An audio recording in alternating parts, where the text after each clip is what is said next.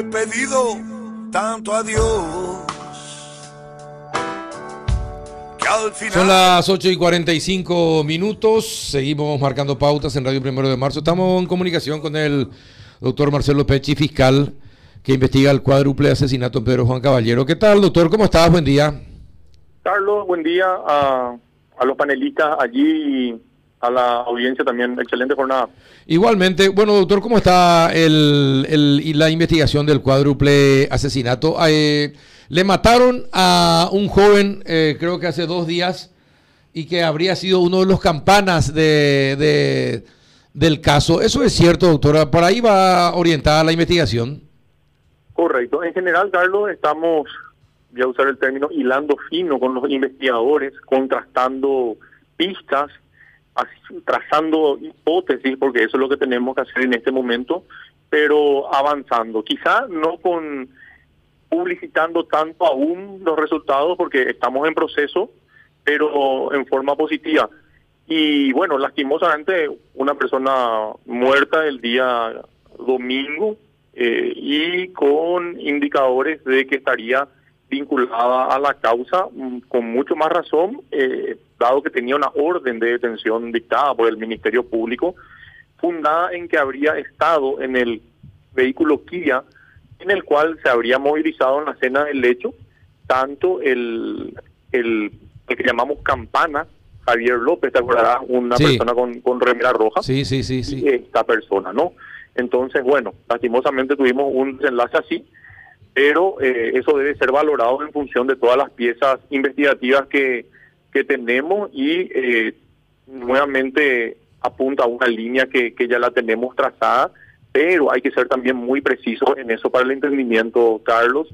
Tener una línea investigativa, una línea de inteligencia y una y hasta inteligencia consolidada muchas veces no se traduce directamente en un momento oportuno para dictar una orden de detención, porque la gente dice, bueno, pero se le menciona a fulano y parecería ser sí, pero a la hora de aprenderlo, ante un juez el Ministerio Público tiene que presentar pruebas para sostener una prisión preventiva y una imputación. Entonces, e- ese es el trabajo que estamos haciendo, objeti- objetivizando los elementos de inteligencia con los investigadores en elementos concretos que puedan sustentar el caso. Ahora, el fallecido es el que estaba en la camioneta, que en, la- en el autito que estaba al costado de la camioneta, Eh, sí, en el, en el vehículo Kia. en el, adentro. en el blanquito. El color, eh, no, no sabría con precisión decirte, creo que era blanco, sí. Sí, bueno, es, es- es lo que vemos, eh, pues nosotros lo vemos en blanco y negro. pues. Eh, Sí, sí, sí. Puede ser ese entonces. Eh, color claro. exacto, bueno, eh, y dígame una cosa, ¿esto qué es? ¿Es un crimen pasional? ¿Es un crimen por venganza? ¿Es un múltiple crimen? ¿Por qué motivo, doctor? Claro, lo- lo- los perfiles que se pueda manejar sobre las los participantes en el hecho, ya sea como víctimas o victimarios, son indicadores, pero no necesariamente determinan el móvil. Entonces, hay una línea de investigación que trata no precisamente sobre narcotráfico, sino cuestiones personales eh, en su variante de relaciones sentimentales o relacionamiento por, por desacuerdo y, y todo lo demás, con una ecuación que, que es un tanto compleja en el sentido de que una persona o una estructura eh, importante pudo haber encargado a otra, eh, que podamos llamarle industria del sicariato, la ejecución eh, de este de este grave hecho. Pero, ¿cuál, pero la causa. ¿cuál sería? Eh, porque pasional eh, y matarle a cuatro personas eh, y después ir matando los posibles testigos eh, por, por ser una cuestión pasional no me parece hasta increíble. Eh, ustedes, cuando que están investigando y están ahí en el terreno, ¿hacia dónde van orientando la investigación? Bueno, sí, nosotros tenemos la, la, la percepción y creo que, que todos quienes habrán visto los, los circuitos cerrados de que uno de los de los sicarios va directamente al, al habitáculo del vehículo en donde estaba la hija del señor Ronald Acevedo. Sí. O sea, es una percepción importante que disipa lo que sería un daño colateral simple. Sí, sí, sí, Entonces, sí. sí. todo eso y uno entonces tiene que, tratar de entender que por qué llegó hasta ese nivel. Y allí donde, bueno, eh, se abre la, la, expectativa razonada de que pueda ser por algún motivo eh, personal también. Y sabemos eh, que tuvimos un avance importante con la incautación en la penitenciaría de, de teléfonos celulares de personas que según fuentes humanas estarían vinculados. Queremos ser muy justos y objetivos, Carlos. El señor Faustino Ramón Aguayo tiene una causa propia, pero eso, en esta, él es eh, simplemente eh, objeto de investigación a través de sus celulares, que lo tenía en forma irregular, por cierto, y goza la presunción de inocencia, al igual que el celular de la señorita Mirna Keldrim. ¿no? Eh, entonces, que también tiene un relacionamiento con algunos de los eh, exponentes del escenario del hecho. Entonces, esa es la línea sin que podamos afirmarlo en forma categórica aún fue este y no, y no lo otro, ¿no? Claro, eh, da la impresión, así como, como, como, como sucedieron los hechos, doctor, parece que fue una cuestión de venganza, es decir, todos los que acompañaban a, al Bebeto eh, deberían, deberían fallecer. Por eso es que los que vinieron con las armas pesadas, los, las pistolas ametralladoras, dispararon ráfagas por todo, por los, eh, los ventanales de los dos costados del, del, vehículo, doctor. Concuerdo, plenamente. Es totalmente razonable tu apreciación, Carlos. Esa es la, apreciación que tenemos y la más fuerte hasta ahora. Bueno, me permite, doctor, eh, que... Conectando el tema eh, de informes a, empresas de telefonía, también y eh, ya en proceso el, eh, la extracción de datos de los teléfonos celulares. Esos son elementos clave para contextualizar y tener una línea de, investigación más, más afianzada. Entendemos la ansiedad de la gente, entendemos el, padecimiento de las familias, pero tenemos que ser también muy claros y objetivos como investigadores que no podemos precipitar órdenes de detenciones sin que eh, hayamos objetivizado los elementos de inteligencia en pruebas en concreto. Doctor, estamos en contacto también en Duplex. Eh, usted sabe que la mega cadena es muy amplia. Estamos con los compañeros de Radio Oasis, en Pedro Juan Caballero, Marcia y Ever. Y sobre este caso y el cuádruple asesinato, ellos están interesados en hacerte consultas. ¿No tenés ningún problema en que te puedan hacer consultas? Sin problema, Carlos. Bien, ¿qué tal, Marcia? Ever, ¿cómo están? ¿Cómo están? Bien, bien, ¿cómo está? Acá estamos juntos a Marcia. Muchísimas gracias por la posibilidad de participar de esto. Y eh, con el fiscal eh, Marcelo Pechi queríamos saber si, bueno, hoy, ahora estamos entendiendo que uno de los que ya tenían orden de captura está muerto. Entre los vivos, ¿cuántos son los procesados que hoy están presos y cuántos son y quiénes son procesados eh, que todavía están, no sé si siendo buscados o con alguna orden de captura pendiente? tenemos ese grupo de, eh, en el allanamiento que resultaron seis personas y también tenemos eh, procesado al señor Javier Berli López, que es eh, nombrado como el campana, por llamarlo en forma más gráfica, entre comillas, que tenía la, la remera roja. Esos son los imputados formales. Eso no significa que tengamos líneas de investigación con personas ya definidas, pero siendo cautos y responsables, no los nombramos asiduamente, aunque en, la opinión pública también, eh, y, eso es, válido, ¿no? Eh, la gente, los medios se hacen hipótesis sobre una u otra determinada persona. Esos seis brasileños que fueron detenidos, eh, ¿se pudo determinar ya la participación que tuvieron en el crimen en sí, doctor? Bueno, el, entrenamiento lo hizo la, la, fiscal Sandra Díaz y la línea inicial que ella trazó es que los mismos eh, habrían estado en apoyo de un inmueble en el que servía de guarida a la camioneta utilizada por quienes perpetraron el hecho. Entonces también tenemos eh, teléfonos que peritar allí para obtener mayores datos que nos permitan establecer conexiones. Marcio Sánchez aparece entre los procesados o cómo viene la mano en ese sentido?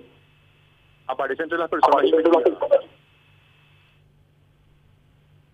No se entendió ahí, parece. Aparece entre las personas, dice. Eh, pero, pero ya imputado o, o cómo, cómo viene la mano, doctor? No, imputado, eso justamente por los motivos expuestos, no imputado, porque cuando un- una tarea de inteligencia, por más avanzada y firme que sea, debe objetivarse en elementos concretos para sustentar una imputación y un pedido de prisión.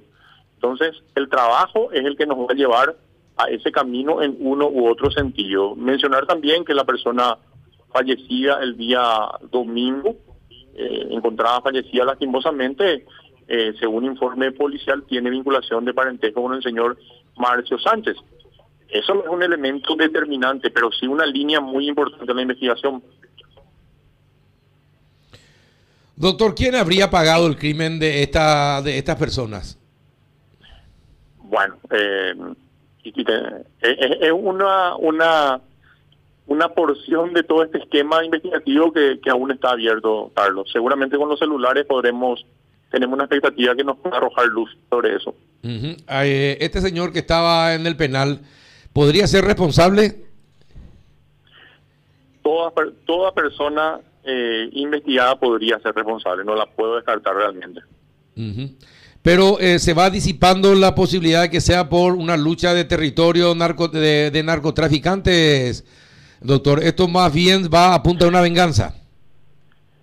Y si, si querés que mm, eh, te dé una opinión netamente personal, porque el equipo de, de trabajo amplio, con la doctora Saprisa, la doctora Sandra Díaz, creo que es la hipótesis actualmente más consistente, sin descartar la otra.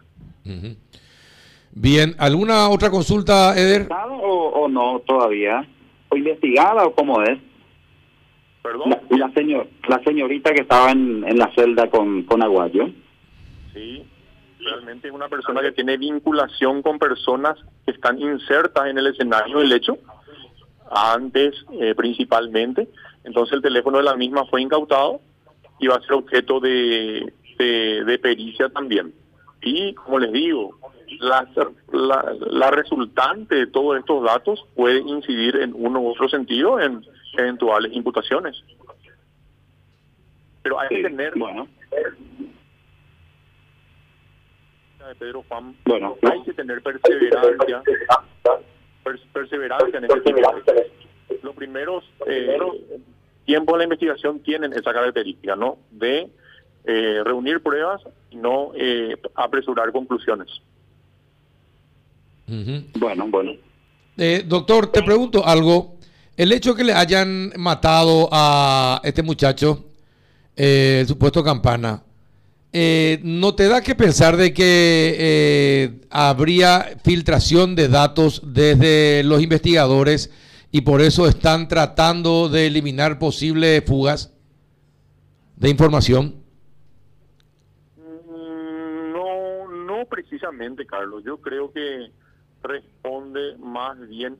Sucede que cuando se realizan este tipo de hechos y las autoridades o familia de autoridades resultan afectadas, eh, magistrados, jue- jueces, periodistas, gente que está realmente vinculada a trabajos que tienen impacto en la, en la sociedad, eh, el perjuicio para la, la- la liberalidad de estas zonas es, es mucho para varias organizaciones.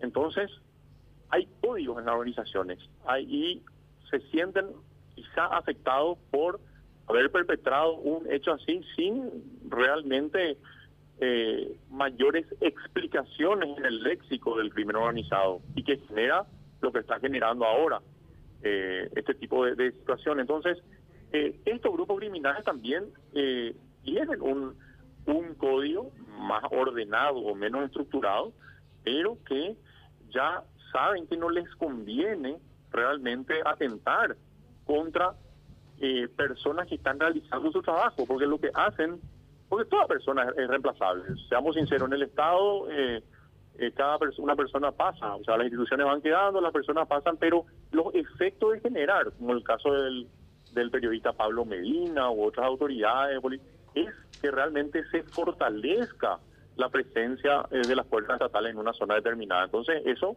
pudo haber generado una reacción y, y el fallecimiento de esta persona. Bien, ¿alguna otra consulta, compañeros? Eh, doctor Pecci, en relación al celular que le llevó prácticamente a los investigadores hasta la celda, de esa, de esa línea telefónica, ¿se habría enviado el mensaje? ¿A cuál de las víctimas específicamente? ¿Llegó un mensaje, una llamada? ¿Cómo fue? ¿Qué les llevó hasta ahí? No, no, no. A la celda nos llevaron fuentes humanas a nosotros. Nosotros no tenemos ningún celular eh, en ese sentido. No, no, no hay una trazabilidad de alguna línea que fue utilizada, doctor, porque en principio acá la policía eso nos informaba. No, por lo menos quizá la, la, la fiscal Sandra Díaz pudo haber sido informada de, de algún eh, dato complementario de inteligencia, quizá, pero yo les aseguro que la información predominante para ingresar a la celda fue eh, fuentes, fueron fuentes humanas.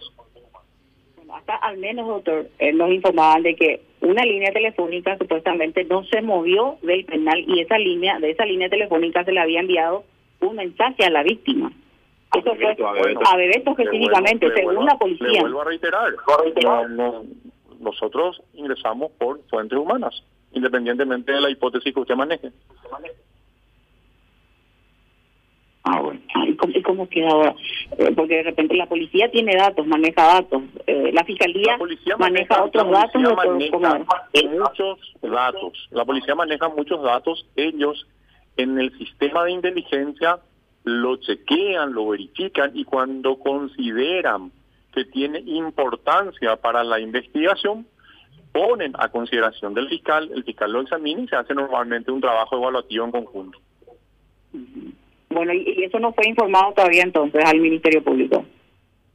Con ese detalle que usted me describe, no, quizá sea eh, de otra forma, pero le vuelvo a señalar, fuente humana. Pero está para fortalecerse o debilitarse la responsabilidad de Aguayo en el crimen. Yo creo que los, los celulares incautados van a, y la extracción de sus datos van a dar respuesta a esa pregunta. Bueno, entonces resta esperar, ¿verdad? Eh, El resultado de lo que... Paciencia, paciencia y perseverancia. Sí, claro, claro. Sí, porque lleva su tiempo, es autorización judicial, un trabajo técnico, hay que, hay que, tenemos que saber esperar, ¿verdad? No, no nos queda otra opción. Bueno, perfecto. Le agradecemos muchísimo a los compañeros. Gracias, Carlos. y No, gracias a usted, Denis Marcia. Muchas gracias. Un abrazo. Y también, doctor Pecci, gracias por la predisposición a charlar con todos. Gracias, Carlos, con gusto compartir con usted a disposición siempre. Muchas gracias. El fiscal Marcelo Pecci. Pa-